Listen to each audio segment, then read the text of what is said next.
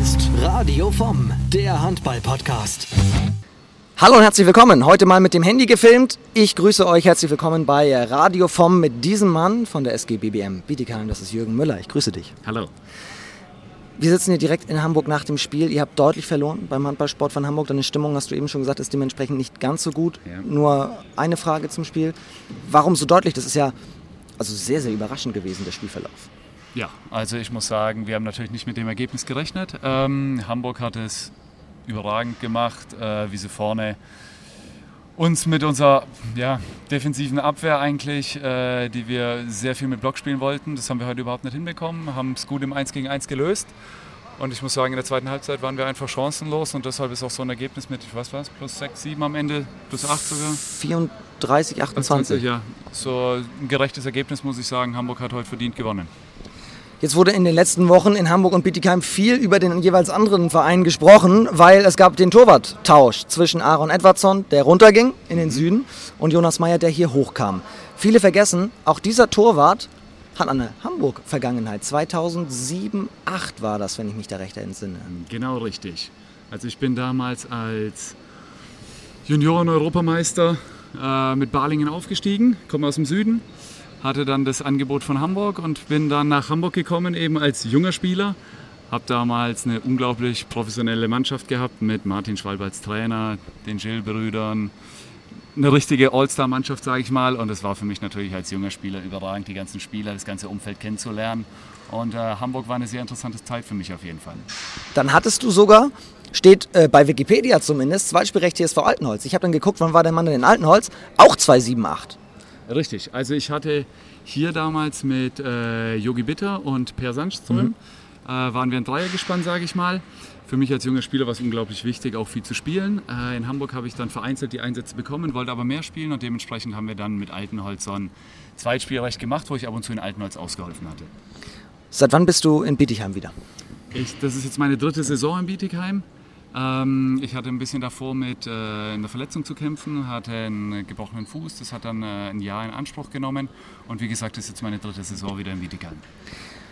Jetzt hat äh, Hannes Jon Jonsson gerade auf der Pressekonferenz nach dem Spiel gesagt, logischerweise blöd gelaufen, das Spiel mal äh, platt gesagt, aber das wirft uns noch lange nicht aus der Bahn. Der Aufstiegskampf ist verdammt eng, auch wenn Coburg jetzt, glaube ich, schon fünf Zähler Ja. Vorsprung hat auf einen Nicht-Aufstiegsplatz.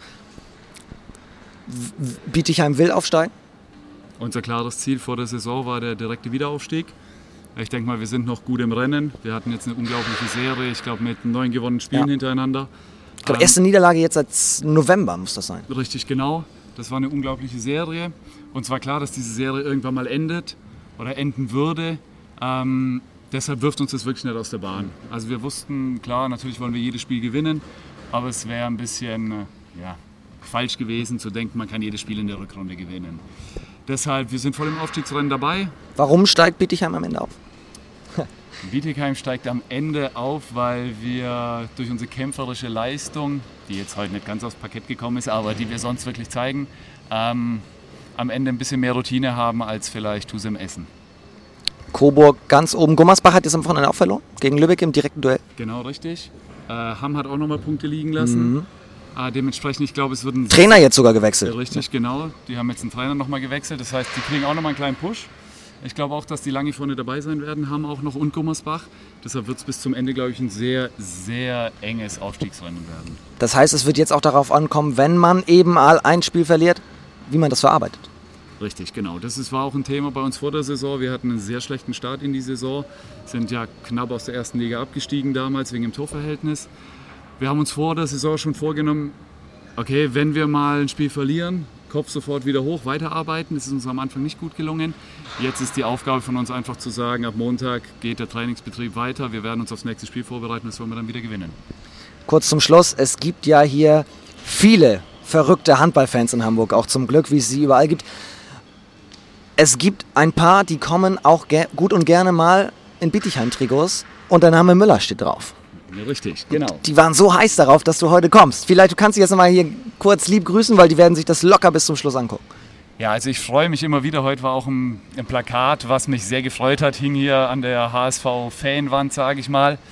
Ähm, Ich habe ein paar sehr treue Fans, die mich seit der Hamburg-Zeit wirklich unterstützen, mich überall besucht haben, ganz egal wo ich war. Sie sind nach Schweden gekommen, sind nach Magdeburg gekommen, äh, kommen sogar in den Süden, nach Stuttgart oder Bietigheim.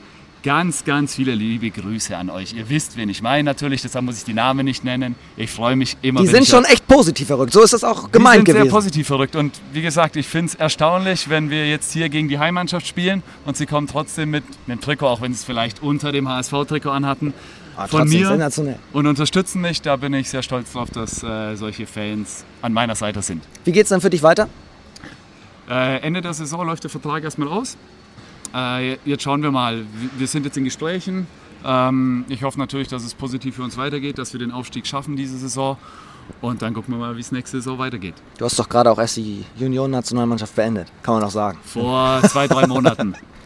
Ich wünsche dir alles, alles Gute. Dankeschön. Kommt gut nach Hause und euch alles Gute. Liebe Grüße, bis bald. Ciao. Dankeschön. Ciao.